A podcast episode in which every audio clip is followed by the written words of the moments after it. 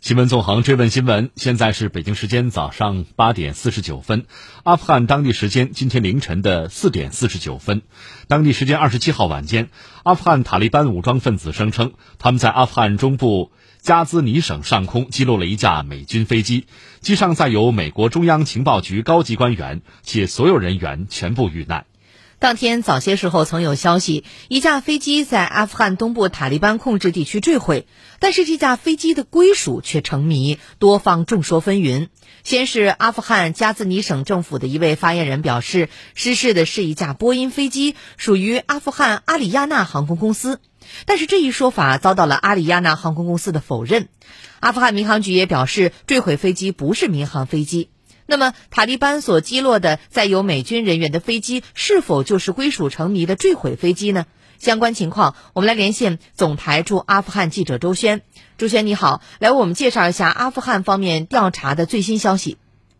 好的，主持人，据阿富汗当地媒体二十七号报道，一架飞机当天下午在阿富汗首都喀布尔以南加斯尼省的德亚克地区坠毁。一段社交媒体上发布的疑似现场视频显示，飞机的尾翼上出现了疑似美国军方的标志。媒体推测，飞机可能是庞巴迪环球六千民用飞机改装而成的军机。另一方面，美国军方阿富汗行动发言人表示，美国空军一架庞巴迪 E 十一战场通讯节点机在阿富汗加斯尼省坠毁，军机坠毁的原因正在调查当中。不过，该发言人否认军机遭敌方击落。在坠机事件发生之后，阿富汗特种部队已经被派往事发现场。不过，要想开展全面的调查，依然困难重重。一方面，坠机发生的地点属于塔利班控制区，阿富汗政府方面很难进入，即使进入，也无法保证充裕的时间来开展调查。另一方面，眼下正值冬季，阿富汗的月均气温都在零度上下徘徊。加上加斯尼省地处新都库什山脉的山脚下，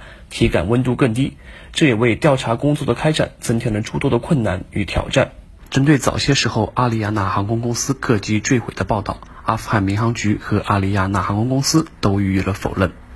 那么，当地对这一事件有什么样的舆论评价呢？坠机事件发生之后，阿富汗当地影响力最大的主流媒体阿富汗黎明电视台对此事件进行了关注。不过，不同于西方媒体的大肆宣扬，黎明电视台的报道相对冷静，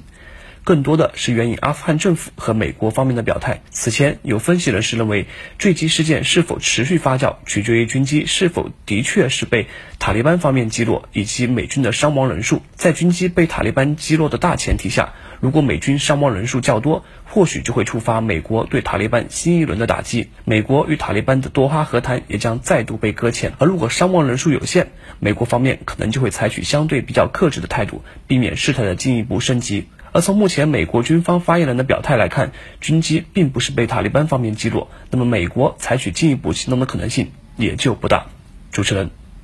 好的，感谢周迅。